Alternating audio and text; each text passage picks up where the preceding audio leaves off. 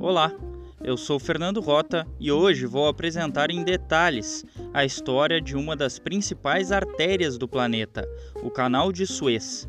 Então, aumente o volume e solte a imaginação, porque vamos fazer uma viagem de 162 anos.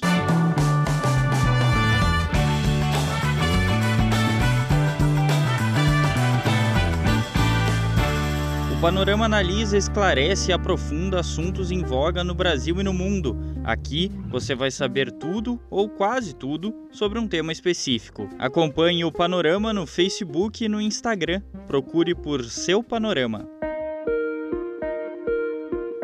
O interessante do canal de Suez e de outros canais espalhados pelo mundo é como essas artérias antigas e físicas ainda são fundamentais em um mundo cada vez mais digital.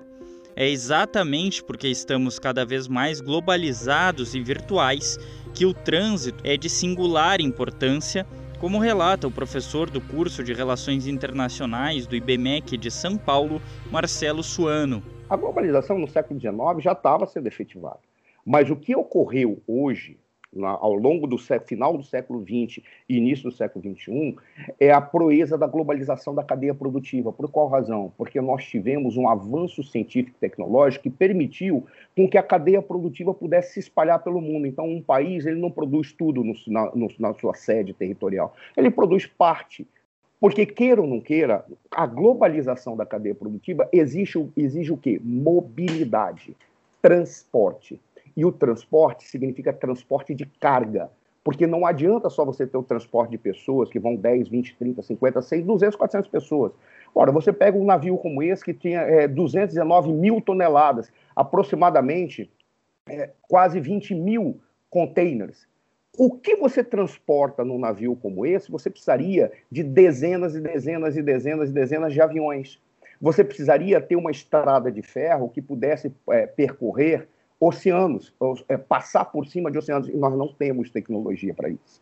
Ou seja, enquanto nós não tivermos tecnologia para vencer os espaços, nós temos que é, aperfeiçoar a tecnologia com velocidade para aqueles meios que conseguem transportar o maior volume de carga. E ainda o, o, o meio marítimo é o mais importante. Porque você aumenta a velocidade das, da, dos navios e aumenta o volume de carga que ele pode transportar. Isso é um ganho tecnológico.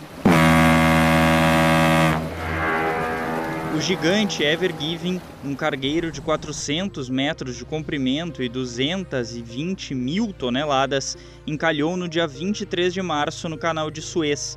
Ele bloqueou durante seis dias a rota por onde passa aproximadamente um décimo do comércio mundial.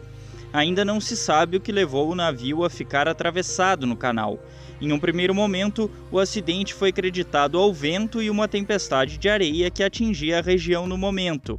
Mas especialistas ouvidos por diversos jornais pelo mundo duvidaram da explicação devido à robustez da embarcação.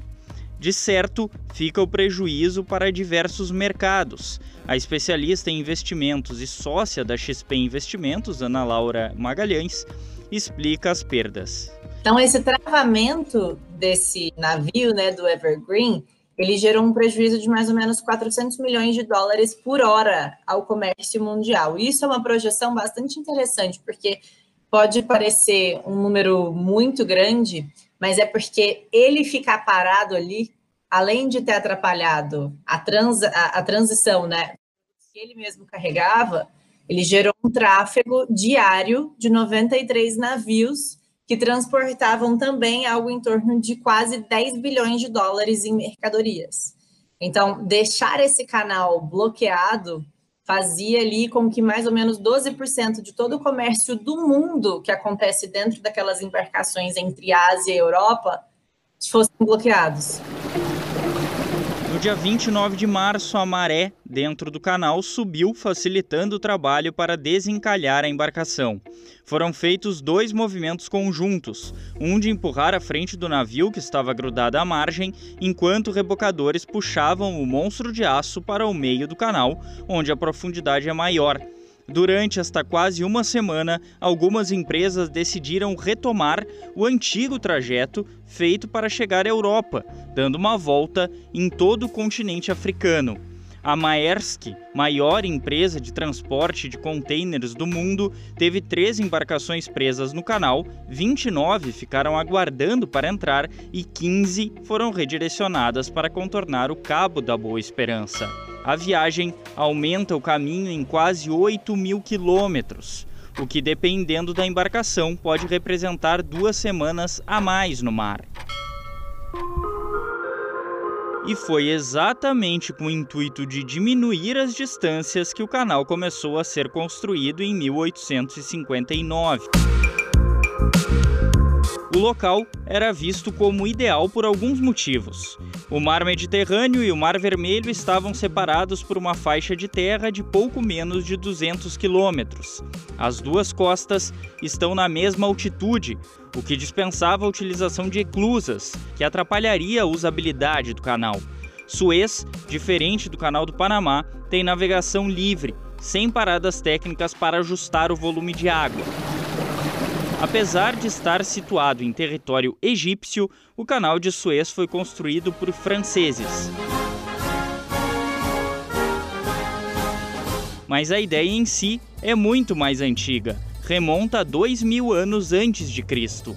Existem traços de um canal que ligava o Mar Vermelho ao Rio Nilo para facilitar o comércio na região.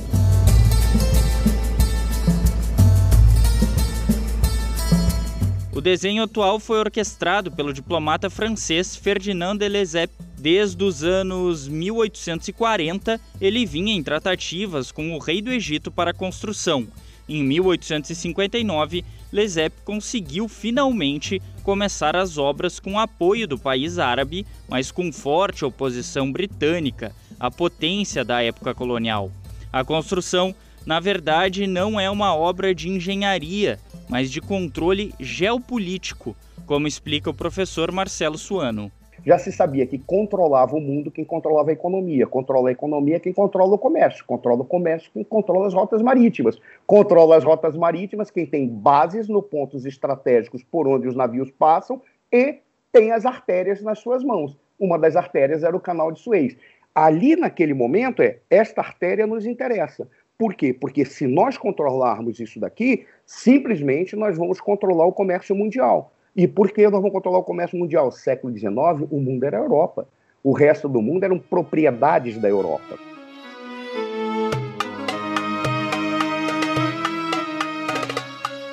Na construção foi basicamente utilizada a mão de obra egípcia, Estima-se que 1 milhão e 500 mil trabalhadores participaram da obra em regime de semi-escravidão, pelo menos até 1864.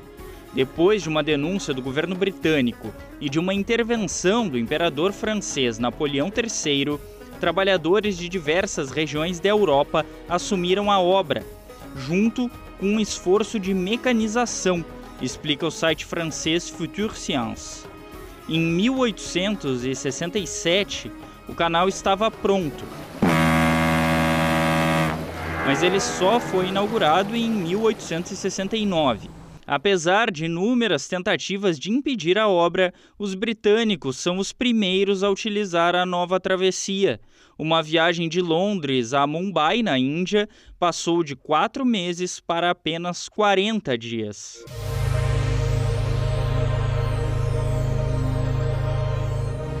O canal era gerenciado por uma empresa fundada pelo diplomata francês Ferdinand de Lesseps, que tinha como acionistas inicialmente França e Egito. Em 1875, sem aguentar o nível de endividamento, o país árabe vendeu as ações à Grã-Bretanha, que se tornou sócia majoritária do negócio, ainda que a França continuasse com uma parte dela. Tropas inglesas passaram a guarnecer a região. Ao longo do tempo, a artéria se consolida como uma das principais travessias para o mundo, tanto que em 1888 as principais potências naquele momento, que eram Grã-Bretanha, França, Alemanha, Rússia, Turquia, Áustria, Hungria, Espanha, Holanda e Itália, fizeram o Tratado de Constantinopla, que estabelece livre passagem em tempo de paz e de guerra a todos os tipos de navios, tornando assim o Canal de Suez internacionalizado. O acordo entre as nações funcionou, mesmo durante a Primeira e Segunda Guerras Mundiais e diversos conflitos vividos pelo Oriente Médio ao longo do século XX, o canal só fechou uma vez. Mas isso eu conto em breve. Voltando à história do canal, em 1956, o Egito conquistou novamente o controle da travessia, apesar de perder um confronto armado. Na época, o presidente Gamal Nasser pediu aos Estados Unidos verbas para a construção de uma barragem no país. Ele recebeu um não como resposta e, em reação à recusa, Nasser resolveu nacionalizar o canal de Suez. Isso mostra, mais uma vez, a importância estratégica desta construção. Mas os barcos nunca deixaram de cruzar o local, lembra o professor de Relações Internacionais. Automaticamente a França e a Inglaterra entram para, é, é, entram para confrontar o Egito, e o Israel também. Tanto que essa guerra que fica dura poucos dias, mas o processo de pacificação se deu e durou quase 10 anos, foi de 57 até 67, dura todo esse tempo, por qual? Porque a, a Organização das Nações Unidas conseguiu aprovar, por intermédio do Conselho de Segurança, uma missão de paz, que foi a, a missão de paz que garantiu ali um processo de pacificação, com quatro etapas. A primeira etapa foi a etapa de retirada das tropas, é, das tropas francesas e inglesas é, do Porto Said. Tá? Depois, retirada das tropas é, é, israelenses da Península do Sinai, depois, a retirada das tropas israelenses da faixa de Gaza. Isso significou, naquele momento, uma tentativa do Nasser de jogar com a política mundial. E no jogo que ele fez da política mundial, ele queria trazer recursos para o Egito, já que o Egito ele estava a reboque dos interesses dessas grandes potências, e o canal de Suez era um elemento essencial. No entanto, acabou sendo conferido ao Egito exatamente a, a, a, a propriedade do canal de Suez, que já lhe era, já lhe era garantido ao longo do, desse processo do século XX, e com isso, desde que a garantia de que é, é, é, fosse permitido a livre circulação. Para o Egito, isso é maravilhoso. Os acontecimentos de 1956 deixaram sequelas nas relações entre Egito e Israel. A relação entre as duas nações nunca foi tranquila e a Guerra dos Seis Dias foi o único evento histórico até o encalhamento do Ever Given que fechou o canal de Suez.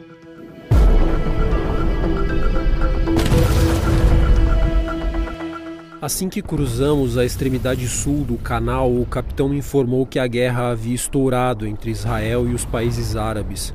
À medida que avançávamos, os aviões decolaram da areia, lembro-me nitidamente, e atacaram a base aérea egípcia voando baixo. E seu ataque foi muito preciso. A narração foi do meu colega de panorama, Lucas Scherer, mas o relato é do marinheiro britânico Peter Fleck, dado à rádio inglesa BBC 4. Fleck cruzava Suez no momento em que começava o conflito entre Israel de um lado e Egito, Jordânia e Síria do outro. O bombardeio surpresa destruiu 90% da força aérea egípcia e atingiu 15 cargueiros civis que transitavam pelo canal os navios comerciais eram de diferentes países, entre eles Reino Unido, França e Estados Unidos. O Egito, então, afundou barcos nas extremidades da via, além de plantar explosivos. O conflito durou apenas seis dias, como o nome já diz, mas 14 embarcações ficaram presas no local por anos.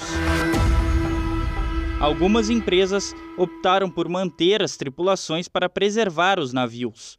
Uma matéria da BBC relata que os tripulantes organizaram uma associação que chegou a criar até Jogos Olímpicos paralelos aos do México, ocorridos em 1968. Isto tudo para distrair os habitantes dos barcos. Depois da Guerra do Yom Kippur, que envolveu praticamente as mesmas nações, apenas dois dos 14 navios que estavam lá conseguiu deixar o canal por conta própria. O grupo de embarcações ficou conhecido como Frota Amarela, por conta da coloração que elas ganharam devido à exposição constante à areia. Ela só ganhou liberdade em 1975. Durante o bloqueio, a economia mundial como um todo teve que se adaptar. Diretamente, um dos mais afetados foi o Egito. Aproximadamente 4% do PIB do país vinha das taxas cobradas das embarcações que faziam a travessia em Suez. Em 152 anos de utilização, o canal teve poucos problemas. Esse é um dos motivos que leva a especialista em investimento Ana Laura Magalhães a refutar uma perda de credibilidade do canal depois do encalhamento do Ever Given. Se a gente parar para pensar na probabilidade de vezes em que o canal conseguiu ser bloqueado pela quantidade de navios que passam por ali regularmente para que esse comércio realmente aconteça de forma coerente, é difícil a gente achar que um acidente, por mais que tenha sido tão é, severo economicamente, cause um impacto negativo na reputação desse canal no longo prazo, né?